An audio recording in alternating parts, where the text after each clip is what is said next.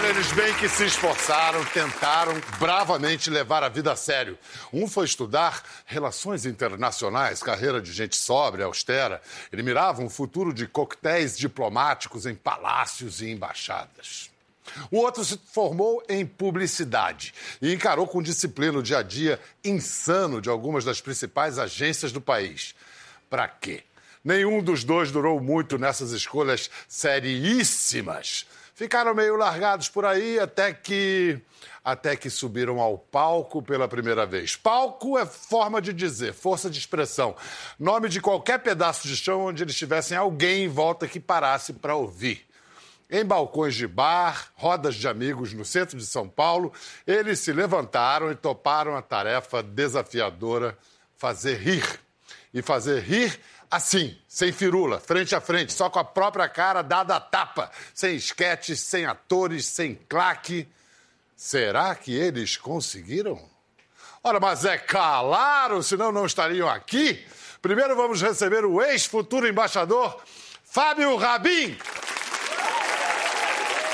Escuta, muito bem-vindo, muito legal ter você aqui. Muito obrigado. A gente admira muito quem consegue fazer os outros rirem. E a gente sabe que uma parte do fazer rir é fazer graça da própria desgraça. Sim. Qual é a sua desgraça? É uma sina, na verdade, né, que a gente tem, porque é, eu sou o tipo do comediante que acontece muita desgraça na minha vida. Sério, se desgraça mesmo? Muita, cara. Minha, eu tenho muito azar. Tudo acontece errado, assim. Então, tem tipos de comediante que são formados, que era aquele cara que fazia bullying na escola, zoava todo mundo. No meu caso era o contrário. Eu era o gordinho, zoado, todo Você mundo era batia. gordinho? Eu era uma baleia. Não sobrou nada.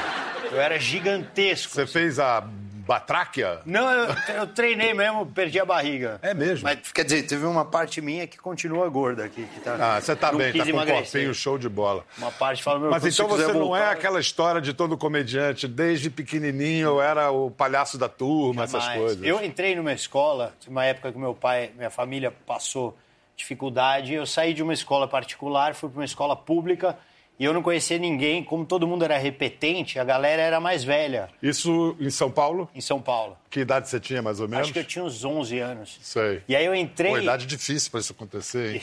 Não, eu entrei e assisti uma semana de aula na sala errada. Como assim, cara? Eu tava na oitava, assisti uma semana, tipo, na quinta.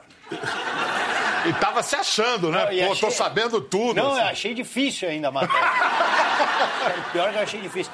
E aí, quando descobriram, cara, no intervalo, eu tava no, no- Era recreio, né? Sentado com a galera, assim, os caras tudo mais velho que eu, que tinha repetido, nego burro também, né? E aí, aí os caras vieram e falaram, como é que você chama? Eu falei, ah, Fábio. Fábio o quê? Eu falei, Fábio Rabinho. Cara, você tá na minha sala. Eu falei, impossível. Todo dia te chamam. É. Aí eu, e eu notava que não tinha o meu nome na chamada, mas eu falava, ah, beleza, acho que como eu sou novo, não colocaram. E aí, quando descobriram, eu virei, tipo, saco de pancada na escola. Eu era uma atração turística. A galera passava, olha lá, olha lá, o burro que assistiu aula na sala errada.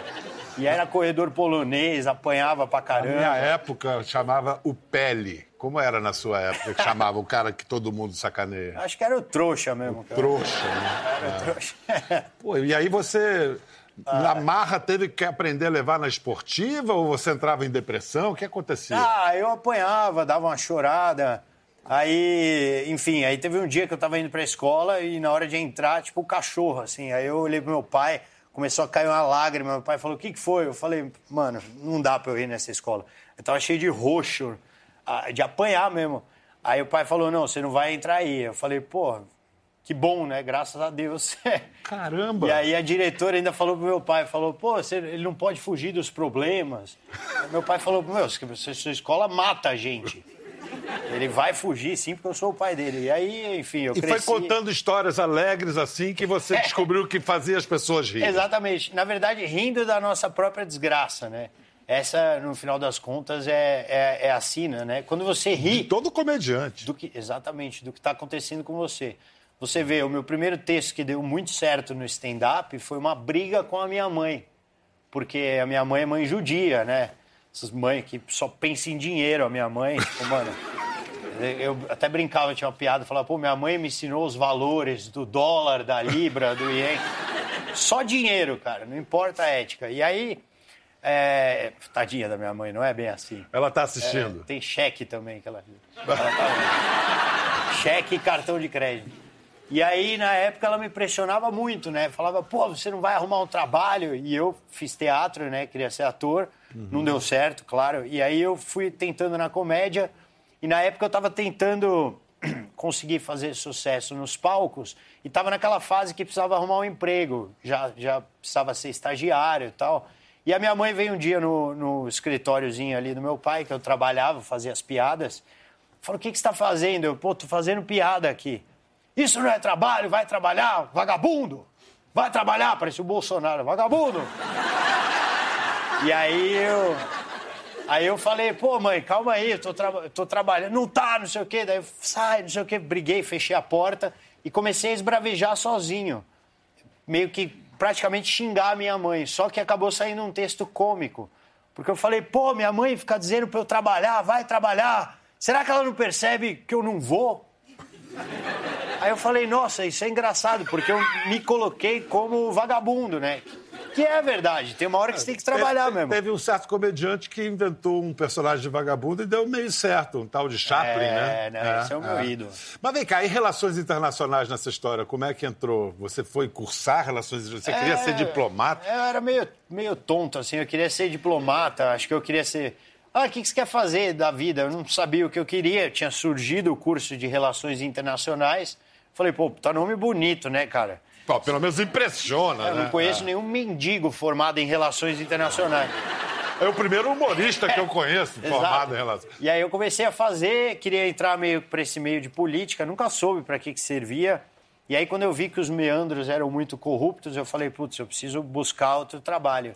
E eu tenho uma irmã que é atriz, Sim. e ela falou, pô, por que você não vai se encontrar num curso de teatro? E aí eu comecei a fazer, fiz aula com os picaretas, que, pô, os caras faziam, faziam cena, tipo, nada a ver, assim. Tipo? Por uma pe... Ah, tipo, ah, vai, vamos lá, você tá entrando no teatro, agora chora. E aí eu ficava... Ah", e não conseguia. E era, era, tipo, praticamente, pô, uma agressão aquilo. E eu fiquei um ano com esses caras, os caras só, meu, tomando dinheiro. Tem muita gente assim. Lá, ó, você vai gravar um videobook que vai pra Globo. Deposita aí 500 reais. Vai pro Big Brother, é vai... melhor ainda. Não, Big é. Brother eu não, eu não ia, mas era por uma novela, alguma coisa, né? E aí eu fazia um videobook, nunca acontecia nada, e depois de um ano eu descobri que eram picaretas. E aí eu comecei a fazer uma oficina de teatro com o Otávio Martins, que é um ator uhum. super que tem aqui, tá, trabalha até aqui em algumas novelas.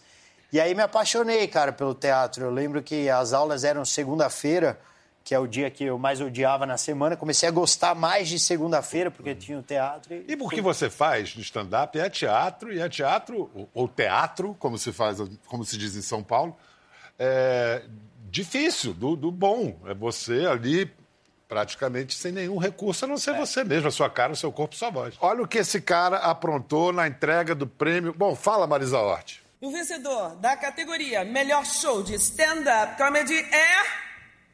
Fábio Rabin, tô viajando. Eu, eu deveria falar um negócio engraçado aqui, mas não vou falar. Pra contrariar essa porra aqui, eu não vou falar. Eu, esse ano, eu, hoje, eu perdi minha mulher. Ela não morreu, calma. É, aconteceu um negócio muito bom na vida dela, a gente se separou. Por conta do meu trabalho, por eu ter valorizado muito meu trabalho e, e Puta, eu trocaria muito esse prêmio por ter a minha família de volta. E eu não tenho mais, isso é verdade. Então. Pior. Pior que. É muito louco que não é piada, é uma tragédia mesmo. Eu tô quase chorando, a Marisa tá do meu lado. Sim, você tá me vendo, eu sei. Rabi, é o seguinte. Posso? Posso te chamar carinhosamente de animal? O que, que, você fez, animal? Que Mano, eu viajei, cara. Puta que pariu. Cê... Essa foi, na verdade. Você tava sóbrio? Tava muito louco. O que...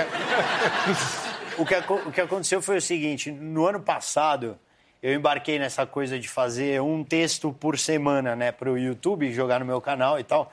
E aí isso meio que é o que alimenta o meu público, as pessoas virem assistir o meu show. E isso é trabalho pra cacete. Muito trabalho. É, é. Então eu, eu escrevia, pô, sexta, sábado e domingo e não ficava muito tempo com a minha família. Ih, E aí comecei a fazer show, show, show, show, show e viagem, viagem, viagem. E, e teve uma época que a gente entrou em crise em casa e a gente deu um tempo, eu fui parar num flat. E eu tava muito mal, assim, eu tava chateado esse dia. e foi esse momento. E foi a entrega do prêmio Risadaria. E aí era uma. Era, eu tava concorrendo com outros comediantes. Eu falei, ah, vou sair para me distrair, né? Não vou ganhar. Acho que eu não vou ganhar, vou ficar aí de boa. Encontrei o Emílio Surita, né? Que era, foi meu Seu parceiro, chefe chefe, é, é. E aí a gente começou a tomar uns uísques, assim, o Emílio se sente um pouco deslocado também. Vamos beber aí, Rabinho. Falei, vamos aí, mano, que eu preciso ficar bem. E aí eu tomei uns cinco copos e de repente eu tava na plateia, assim, me chamaram que eu ganhei o prêmio. Eu falei, mano, eu não tinha condição de subir lá.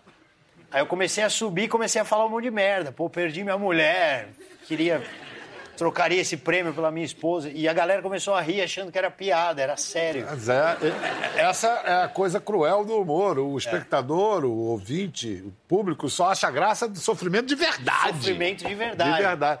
E aí eu nem tinha Mas terminado. vem cá, isso ajudou a, a- a conquistá-la de volta? Não, ela ficou mais um mês separada depois.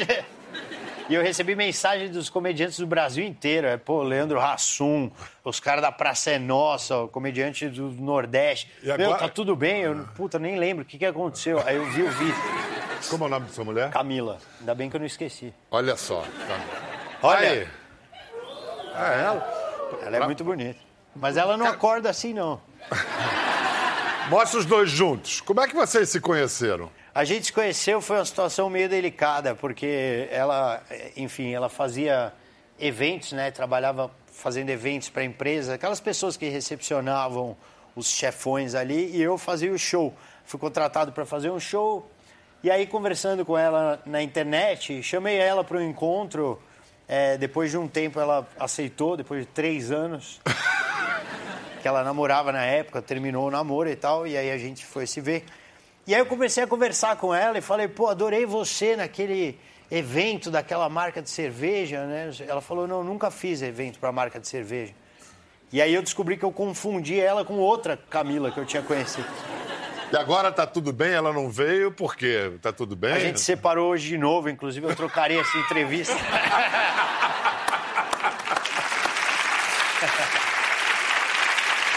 Mas olha, para você não se sentir tão solitário, vamos chamar um colega seu que também tem experiência Bora. em percalços televisivos. Vamos incluir Maurício Meirelles na conversa. Olha, eu tenho que confessar que eu relutei muito em trazer o Maurício Meirelles para esse programa. Obrigado. E eu vou. É. E eu vou. eu- e ele vai dizer por quê. Por favor, narre a sequência de sucessos, ou muito pelo contrário, da sua carreira na televisão. Você começou no CQC, não é isso? Comecei no Legendários, começa ali. Legendários. E aí o programa acabou. Sim. Depois. Mas muito depois, assim. É. Aí Eu trabalhei no CQC, fiquei cinco anos e acabou também. Aí eu fui pro Pânico, que coincidentemente não tá no ar. E aí veio pra Globo Aí depois. pra Globo. Pra onde mesmo? Me chamaram para um projeto chamado Video Show.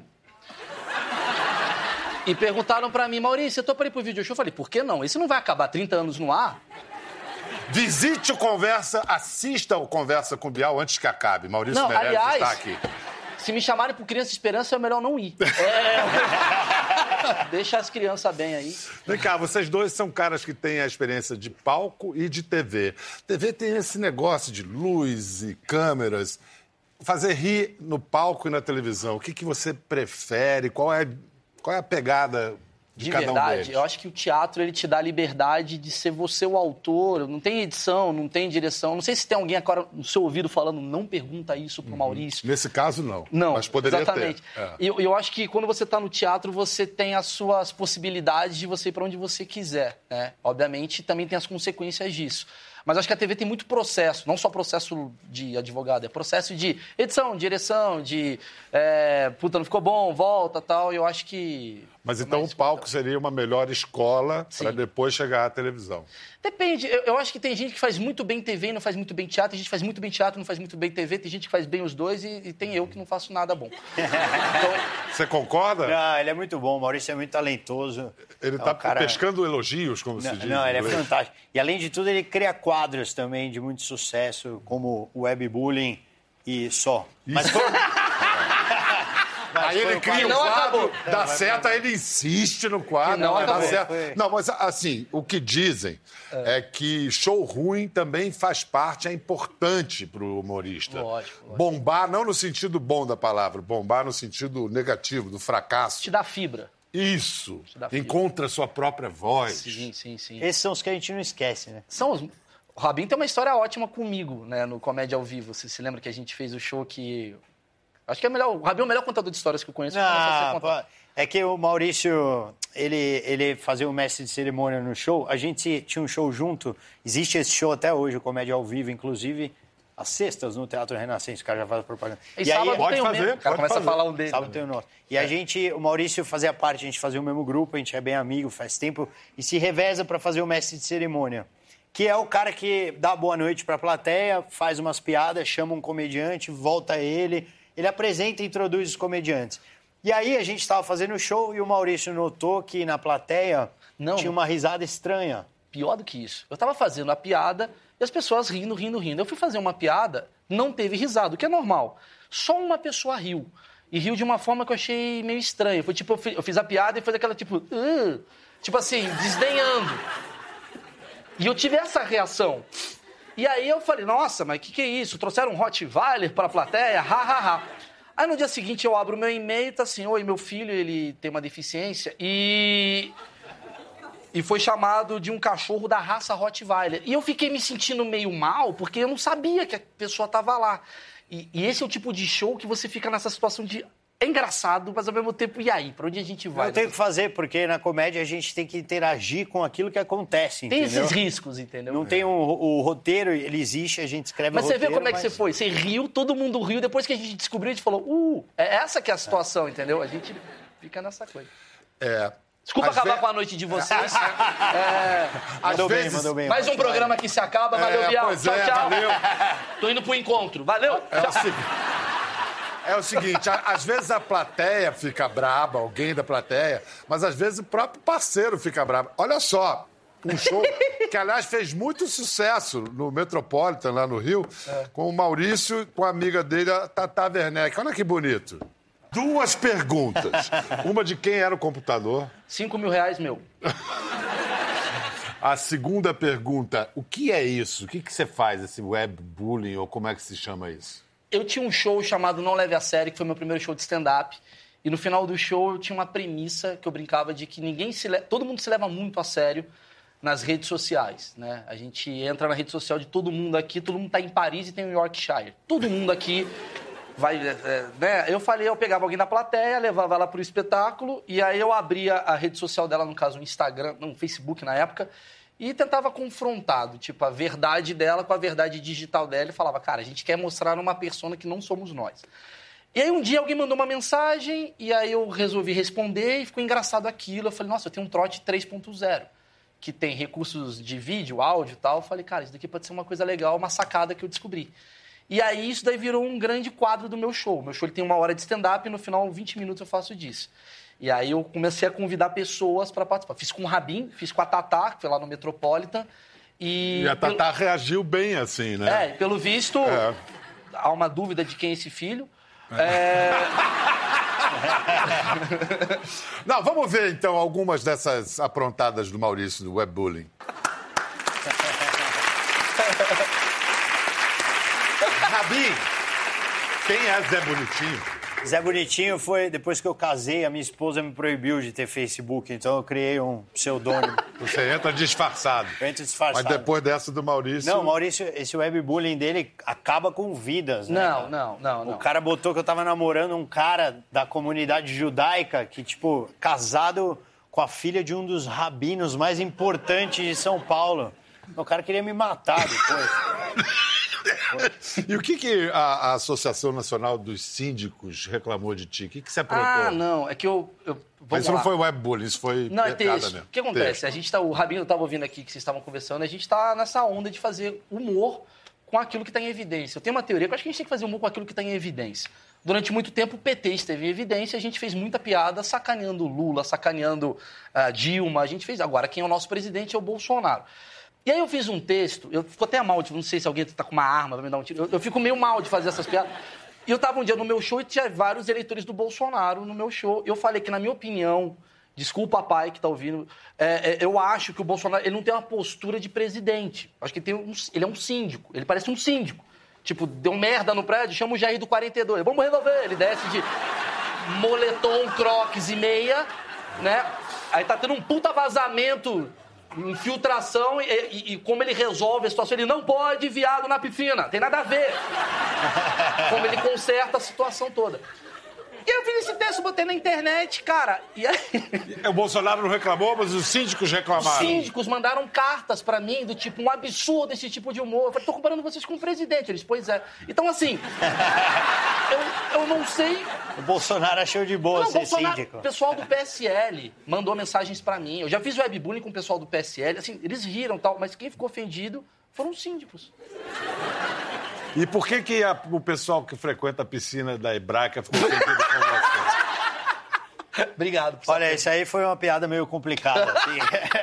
É que, na verdade, eu, eu brincava, eu tinha uma piada. Não, porque é o seguinte, judeu faz, faz piada de judeu desde Muito. que o mundo é mundo, desde Moisés. Até que o alvo é o judeu, né? Aí...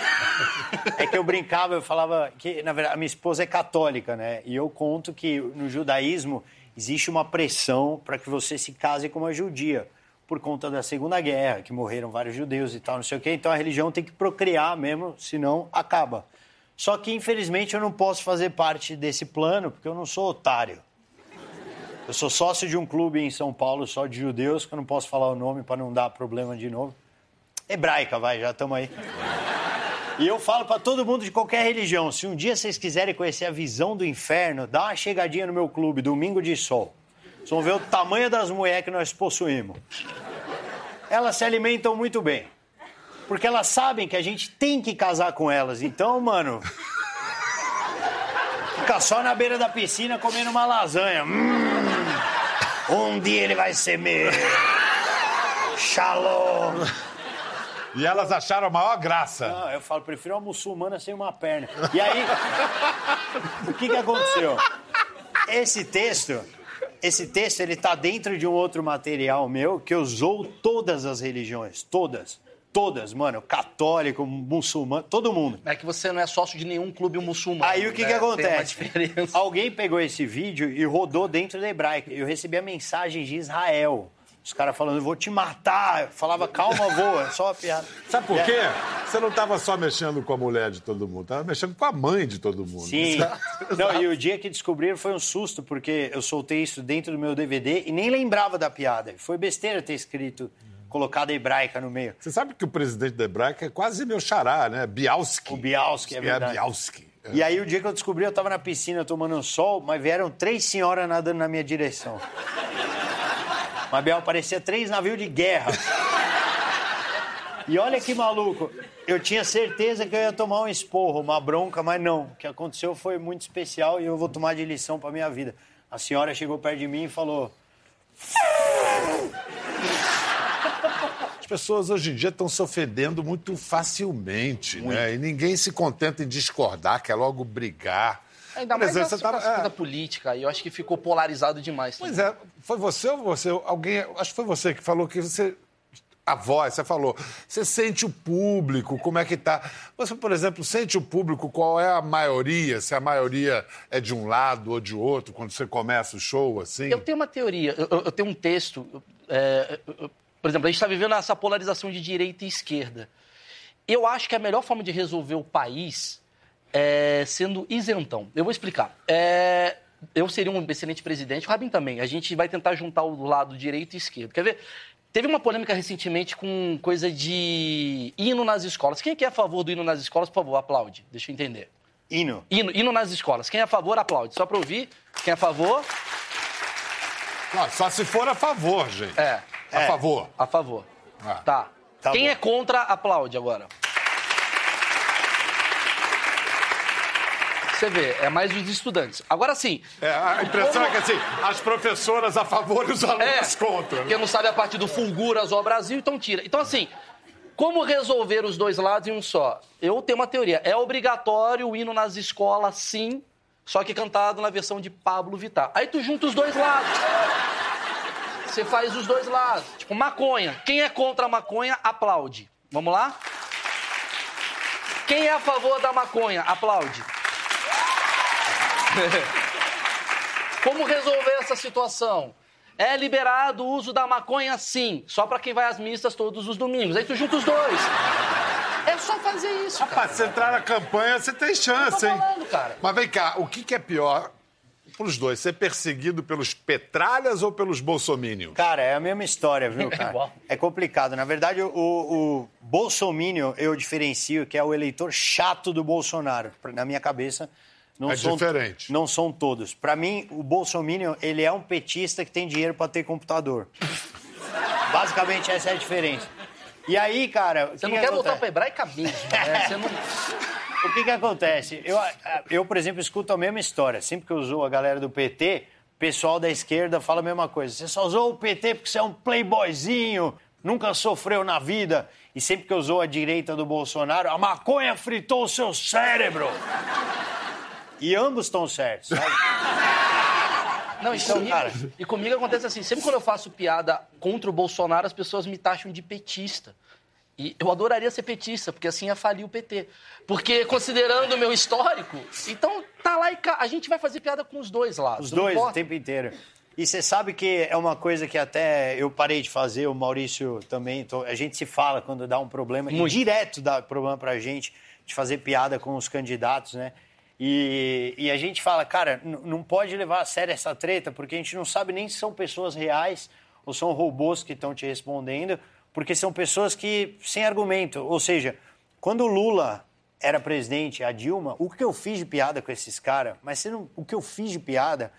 E aí, hoje em dia, como é o Bolsonaro, eu faço uma piada com o Bolsonaro, me taxam como petista por causa disso.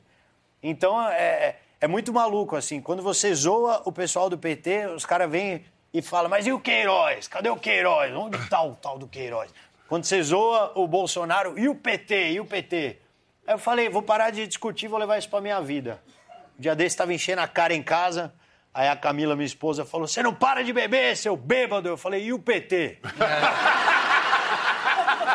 Preferiu Boa essa, hein? Vou adotar. Essa é, isso boa. aí, essa é boa. E eu tenho uma desvantagem Chato. ainda maior, que eu tenho a cara do Guilherme Boulos. Então, pra mim, Agora que você falou, eu não vou conseguir ver é uma outra merda, cara. Não, vou pra tua casa, né? saindo daqui, já vou invadir. Já tô- Olha só, inclusive, é, É horrível pra então, mim. está revelado. Não foi nem o Maurício, Guilherme nem Boulos. o Fábio que ficaram pelados na casa de um fã. Foi o Guilherme Boulos. Fui eu, não, foi, foi o Guilherme Boulos. né? É, é, veja, Roubando as roupas. o que, que a gente não faz por dinheiro, hein? Ô, Maurício, Você reparou numa coisa? eu como judeu, eu quero roubar esse quadro dele já pra mim. Pô, não gasta dinheiro com nada. Não, e ainda faz a piada, é, como se dizia antigamente, a domicílio. Não, mas piada é essa a em ideia. domicílio. A ideia é assim, a maioria dos, dos influencers digitais, eles dão prêmio para os fãs. Eu falei, eu quero usar os fãs para me dar coisa. Você reparou uma Mais coisa fácil. no, É um mendigo, no banho dele, pelado? O tamanho da tarja que ele botou? Exagerado. Porque eu pago o pessoal da edição. Ah, É, bom, eu né? Porque ter uma é, demissão. é propaganda enganosa, É né? que eu tinha um show chamado Perdendo Amigos, era o nome do meu show. E aí depois eu fazia um quadro chamado Ganhando Amigos, tá lá no meu canal no YouTube. Que basicamente é isso, né? Eu chamava. eu- eu- e no final do show tinha uma coisa que era muito interessante. Eu- hoje a gente consegue, através da tecnologia, fazer umas coisas legais. Eu fazia um chat. Acabava o show em Rondônia, aí eu fazia um chat com a minha plateia. Aí à noite eu ficava conversando com a plateia, ó, amanhã de manhã, vamos andar de kart. Aí eu ia de manhã com a plateia inteira. andava Lá em Porto Velho. Legal. lá- Porto Velho? Cuiabá, todas as cidades que eu fui no Brasil, eu fiz uma gama de. Você tá virando o cara do humor do, do, do celular, Sim, da eu internet. virei, eu fiquei bem, eu fiquei bem próximo disso. Eu acho que a mídia social ela, ela trouxe ferramentas que eu acabei utilizando bastante para usar no meu show. Meu show é muito virtual. Ele tem muita interação o tempo todo, além do stand-up. Então vamos lá, vende aí o show, o serviço. Quando é que a gente pode te ver? Na onde? internet, cara, só na internet, cara, não consegue. é, é. Não, eu tô todo sábado no Teatro Renaissance, aqui em São Paulo, com o meu show já tá dois anos em cartaz lá, que é o Levando Caos, agora é o novo show, a gente vai mudar o show em julho. Todo sábado, 11h59. Você vai perguntar por que 11h59? Porque se a gente falar meia-noite, tem gente que chega no domingo e não entende quando que é o meia-noite, né? Então a gente põe 11h59 da noite para ser sábado, 11h59 da O cara noite. que se preocupa É, com a um- inteligência do público. Sim. O meu público, né? O meu seu público, público, O meu público. é. O meu público ia estar lá sexta. Então, todo sábado, 11h59 da noite. Ingressos em www.mauriciomeirelles.com com dois L's no Meirelles. Dá, tá dá um Google em Maurício Meirelles É, com dois L's que vai. É, nóis. Ô, ô, e. Rabin, você, o que, que você está vendendo aí para nós? Eu também estou aos sábados aqui em São Paulo. Ih, mesmo horário. concorrência, Meia-noite. No É, mesmo horário? No mesmo horário, no Teatro das Artes do Shopping Eldorado. É mais legal porque é um shopping. E aí. Não, tô brincando. Mas A o meu gente- filho é recém-nascido. A gente ingressa também no fabiorabin.com.br. E é muito legal que a gente se divulga. Tipo, eu no meu show falo do show dele. No o show meu eu dele, não falo do seu. Eu só indico coisa boa. Vacilão. E queria aproveitar a Globo Internacional para falar que eu vou fazer um show também em Boston. É, primeira sessão esgotamos, segundo show dia 19 de julho em Boston, aí no Regent Theatre. Ah, então peraí, E- eu queria aproveitar a Globo Internacional e falar que eu vou estar em BH também. E Araçatuba também. Araçatuba. E dia 3 de agosto em Orlando também. Que barato, rapaz. Então é isso, tudo ingresso no meu Você site. já conhece Boston? Boston nunca fui, fui pra Califórnia lá. Não, ele Boston, nessa época do ano, de estado de felicidade pública, porque é o verão, né? E lá tem, tem um muito inverno muito, brasileiro. rigoroso e muito brasileiro. É o. Gente, cara, adorei conhecer vocês. Espero Pô. que vocês voltem. Voltem Ah, muito sempre. As obrigado. portas Por estão favor, abertas. de coração. Ah. Você tem como me eliminar?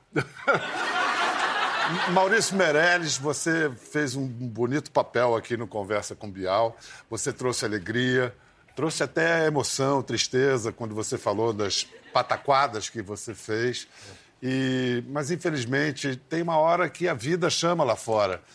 Vai ser engraçado lá fora, Maurício? Aê, muito obrigado. Obrigado, Brasil!